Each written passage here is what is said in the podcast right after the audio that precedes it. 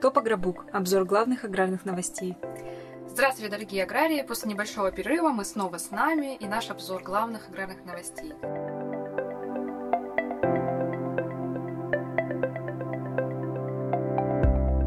Сегодня мы спешим рассказать вам главные новости сельского хозяйства. Французским семенам подсолнечника разрешили вернуться в Россию.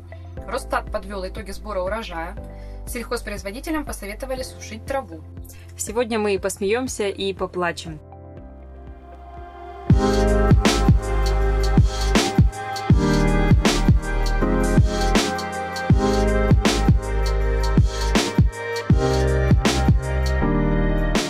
А начнем обзор с новости, хорошие для аграриев и, наверное, не очень хорошие для российских селекционеров – Россельхознадзор сменил гнев на милость и позволил компаниям Лидея или Магрен поставлять в Россию семена подсолнечника со всех площадок во Франции. Запрет был снят 10 марта, так что поставки уже идут. Россельхознадзор объяснил, что получил гарантии и материалы о принятых фитосанитарных мерах в отношении семенного материала от Генерального управления по продовольствию Минсельхоза Франции. Ну а мы напомним, что ввоз семян подсолнечника с площадок во Франции был запрещен еще в прошлом году, с 23 сентября. Россельхознадзор тогда свои действия объяснил тем, что на этих площадках выявлен карантинный объект – фомопсис подсолнечника.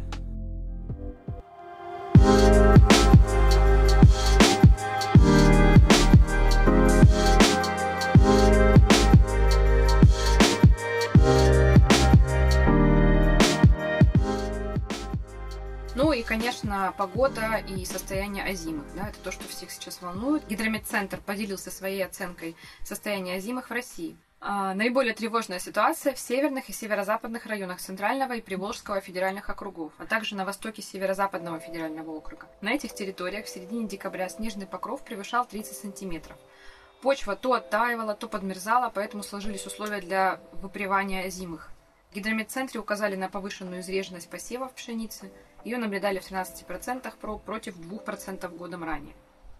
По оценке Минсельхоза, к 3 марта в хорошем и удовлетворительном состоянии находились более 93% посевов озимых. В Южном и Северокавказском федеральных округах в феврале температура воздуха порой опускалась до 17-23 градусов ниже нуля, но зимы в целом не пострадали. Аграрии юга могли наблюдать отмерзание листового аппарата, но оно было не критичным, как говорят эксперты. Так что пока мы ожидаем хорошего урожая, и, например, по данным Русагротранса, больше 80 миллионов тонн пшеницы страна должна собрать в следующем году.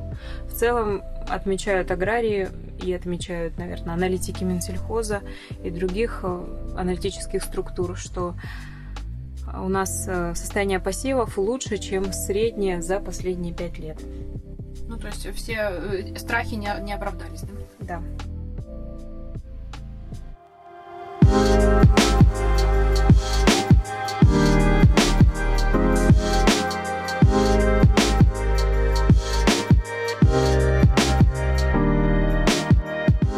На днях Росстат подвел окончательные итоги сбора урожая сельхозкультур в России, которые были собраны еще в прошлом году, 2022. Результат такой. По зерну и зернобобовым намолотили 157 миллионов 676 тысяч тонн. Это почти на 30% больше, чем годом ранее. При этом сбор пшеницы вырос сразу на 37%, 104 миллиона 237 тысяч тонн. Ячмень тоже плюс 30, 23 миллиона 390 тысяч тонн. А рост есть по всем крупяным культурам, и по гречихе плюс 33%, и по овсу плюс 20%. Но не добрали риса, на 14 с лишним процентов э, уменьшился урожай, а также проса, минус 16,5%. А, по гороху есть рост, но такой не очень выраженный, плюс 14,2%. Всего собрали 3 э, миллиона 616 тысяч тонн гороха. Ну, неплохой урожай, но по сравнению с тем, как прибавляли зерновые культуры, конечно, рост этот не выглядит ярким. В аналитической компании про зерно заметили, что сверхрекорд был установлен за счет урожайности. В среднем урожайность в позапрошлом 2021 году составляла 25,8 центнера с гектара, а в 2022 году уже 33,2 центнера с гектара. При этом посевная площадь увеличилась всего на 1%. То есть э, нам очень сильно помогала погода. Но, с другой стороны, у нашего правительства есть другое мнение на этот счет. Вот, например, на днях в партии «Единая Россия» встречался премьер-министр России Михаил Мишустин, и он заявил, что успех наших аграриев стал возможен благодаря последовательной многолетней государственной поддержке отрасли, конечно, с участием парламента и конкретно депутатов «Единой России». Эта фраза очень удивила подписчиков на нашем телеграм-канале. Да, у нас был комментарий по поводу того, что, оказывается, у нас есть парламент, депутаты, и партия. Да. И люди стали спрашивать, ну как, как участвовали депутаты Единой России в этом в рекордном всем. урожае. Наверное, они тоже где-то пахали, сеяли, а мы этого не заметили. Сезонные работы для депутатов Единой России. Да. А, вот, кстати, еще интересные данные Росстата. У нас в прошлом году а, сильно просел сбор как тепличных, так и открытого грунта некоторых овощей. А, я сейчас имею в виду огурцы и помидоры. Огурцы у нас минус 47% по сбору. Урожай помидоров уменьшился на 27,4%. С чем это связано, я не знаю. Наверное, где-то единороссы не доработали. Возможно.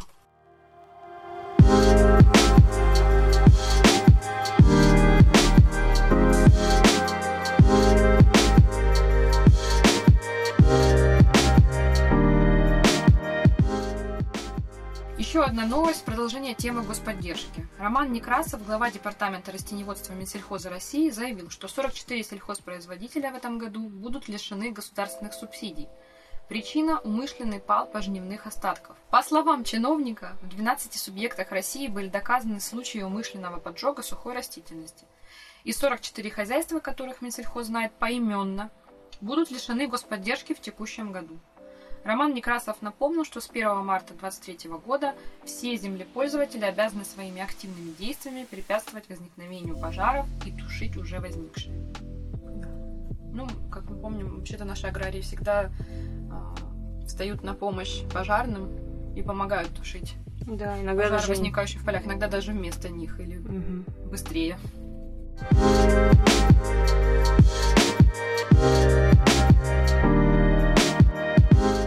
Следующая новость, наверное, никогда не потеряет своей актуальности. В начале февраля Ассоциация крестьянско-фермерских хозяйств России провела съезд 34-й.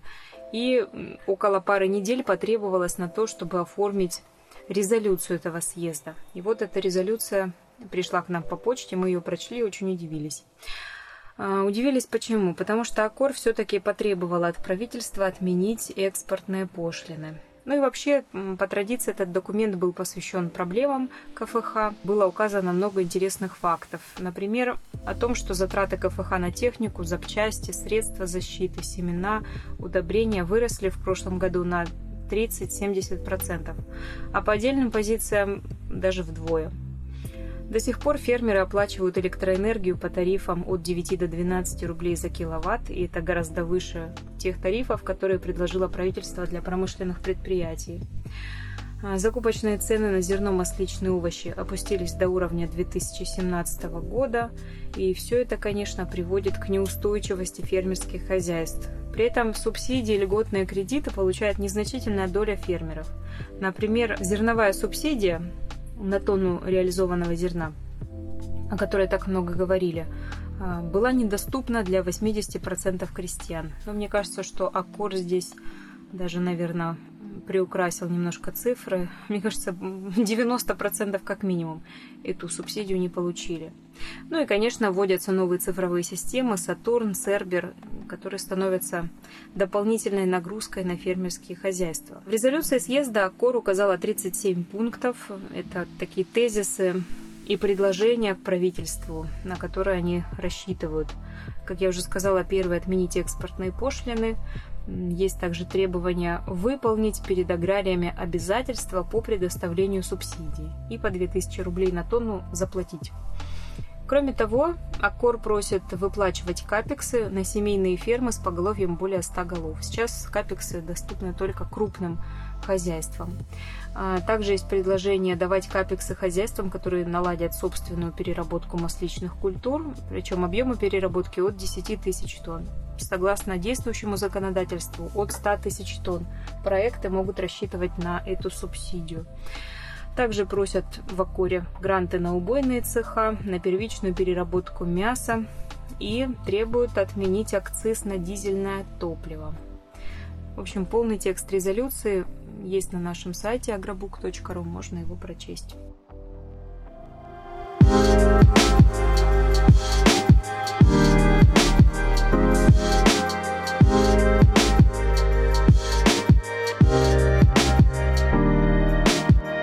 Аграриям посоветовали выращивать травы и заняться животноводством. Пока федеральное правительство рассматривает предложение ОКОР, региональные министерства решили поддержать аграриев дельными советами. Так, министр сельского хозяйства Республики Башкортостан Ильшат Фазрахманов на Национальной агрономической конференции посоветовал аграриям минимизировать риски и налаживать выпуск продукции, которая будет востребована в ближайшие годы. И это говядина, молоко, соя и горох, а также высушенная гранулированная трава, в частности люцерна, востребованная в Египте, Иране, Израиле и Китае.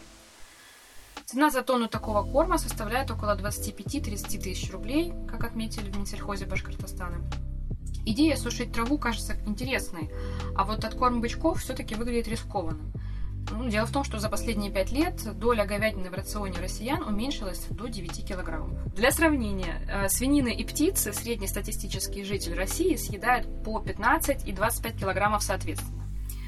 На это обратило внимание Национальное рейтинговое агентство. В Ассоциации компаний розничной торговли замечают, что говядину из рациона вытесняют такие продукты, как свинина и индейка. Кроме того, в последние месяцы стал падать спрос даже на премиальный сегмент, вроде мраморного мяса, стейков, то, что вот набирало популярность э, в последние годы.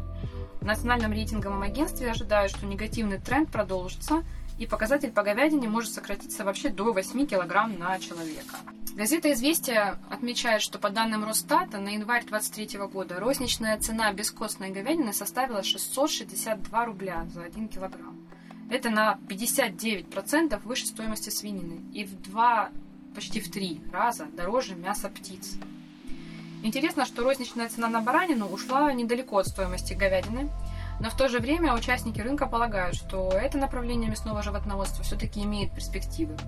По оценке Национального союза овцеводов, средний уровень потребления баранины в России составляет 1 кг 400 граммов на человека в год.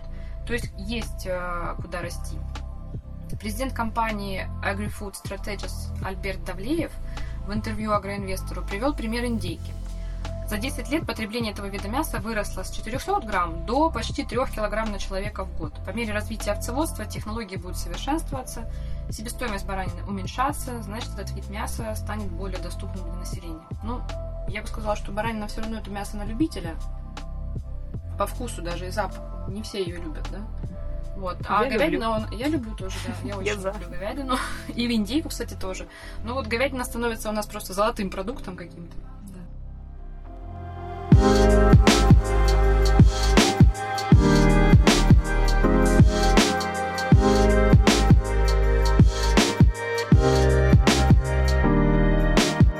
Еще одна новость от Росстата. Ведомство посчитало, сколько удобрений использовали сельхозорганизации в прошлом году. Когда готовила эту новость, я вспомнила, как многие аграрии говорили, вообще не будем вносить ничего по нулям. Ну, не знаю, как там фермеры, а вот сельхозорганизации экономили только на фосфорных удобрениях. По данным Росстата, в 2022 году было внесено 722 тысячи тонн фосфорных удобрений. Это на 26 тысяч тонн меньше, чем годом ранее. Внесение азотных удобрений, напротив, выросло на 100 тысяч тонн. В целом аграрии внесли 2 миллиона 160 тысяч тонн азотных удобрений. Калийных удобрений тоже внесли больше, почти на 30 тысяч тонн, более полумиллиона тонн калийных удобрений аграрии положили на поля. Ну, конечно, я все цифры называю в действующем веществе, так они считаются. Всего по данным Росстата в 2022 году сельскохозяйственные организации внесли 3 миллиона 430 тысяч тонн удобрений. Это примерно на 2,6% больше, чем в 2021 году. Вот, но надо Отметить, что Росстат считает только по сельхозорганизациям. Фермеров он не учитывает. Поэтому мы так прикинули, по данным Минсельхоза, в прошлом году было приобретено российскими аграриями более 5 миллионов тонн удобрений, то есть где-то полтора миллиона тонн использовали непосредственно фермеры. В этом году сельхозпроизводители должны купить 5,6 миллиона тонн. Такие прогнозы дает Минсельхоз. По данным Российской ассоциации производителей удобрений РАПУ, 34% этого объема уже поставлены в хозяйство.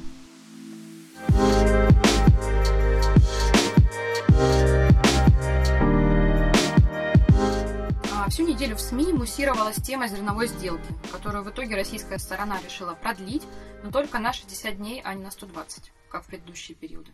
Дальнейшая судьба сделки, заявил замминистра иностранных дел России Сергей Вершинин, будет зависеть, тут цитата, от реального прогресса по поставкам российской продукции. Впрочем, уже на протяжении почти 200 дней этого прогресса не происходит. МИД России две недели назад заявил, что не все условия сделки соблюдаются. Российскому сельхозэкспорту чинятся откровенные препятствия в виде банковских и транспортных ограничений. Конец цитаты. Но тем не менее, после 8 месяцев бездействия российская сторона дает ООН шанс еще на 60 дней. А, санкции против России, однако, чувствуют не только экспортеры, но и сельхозпроизводители. Особенно явно они проявляются в сфере поставок сельхозтехники. Несколько недель назад западные СМИ обвинили концерн Класс в том, что он в обход санкций ввозит в Россию на свою площадку в Краснодаре запрещенные детали. В результате классу пришлось нанять независимую юридическую компанию, которая провела расследование и установила, что правила эмбарго не были нарушены. В классе заявили, что концерн всегда действовал с целью продолжения производства зерноуборочных комбайнов в Краснодаре в соответствии с применимыми санкциями и без обхода правил эмбарго. В своем годовом отчете Класс сообщил, что в 2022 году свернул производство на заводе в Краснодаре и списывает имущество и оборудование. Поэтому на 23 год не существует рисков, которые могли бы поставить под угрозу существование группы Класс или любой из ее основных дочерних компаний. В документе также говорится, что Класс признает убыток от снижения стоимости имущества в Краснодаре. И этот убыток составляет 40 миллионов 600, тысяч евро. евро. Огромная сумма. Это сумма, которая возникла просто от того, что переоценили имущество завода в Краснодаре. То есть э, оно не продано, mm-hmm. но вот так теперь его оценивают.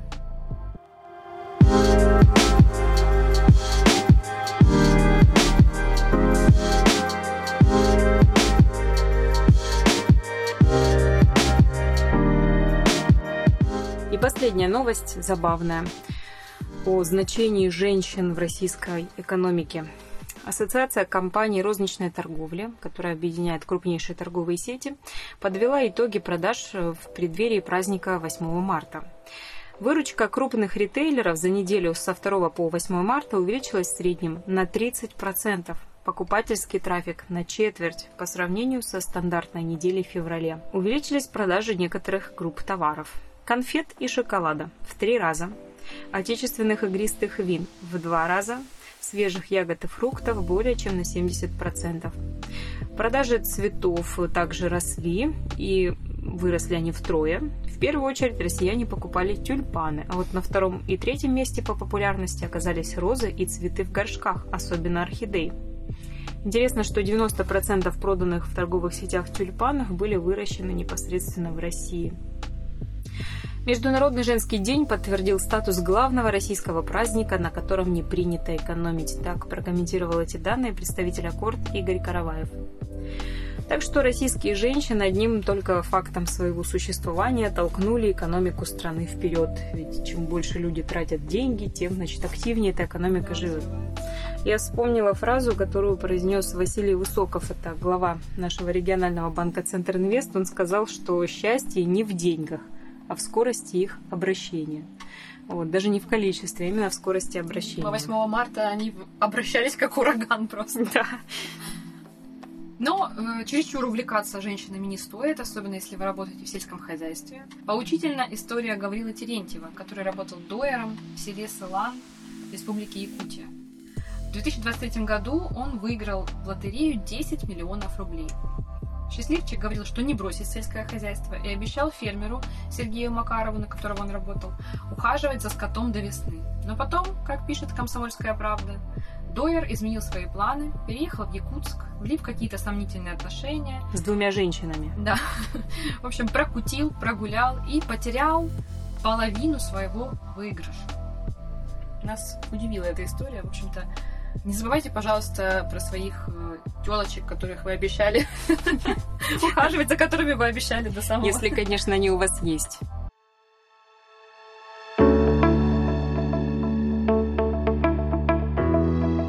Если их у вас нет, то мы вам просто желаем хороших, успешных работ весенних в поле. Сейчас очень важно всем нам потрудиться, собрать урожай, ну а потом надеяться на то, что цены будут достойны. А потом прокутить э, доход, который мы получим. Ну, на самом деле, я надеюсь, что у Сергея Макарова удастся хотя бы что-то сохранить и, может быть, приумножить. Не, Сергей, Сергею Макарову как раз хорошо. Я просто думаю, что этот работник мог э, вложить 10 миллионов рублей, например, в покупку небольшого трактора. Ну, да. Нет предпринимательской жилки. Да. Вот, поэтому будем надеяться и желать вам, чтобы ваши деньги всегда работали на да. вас. На вас. Ну, на этом наш выпуск завершен. До новых встреч. Надеемся, регулярных.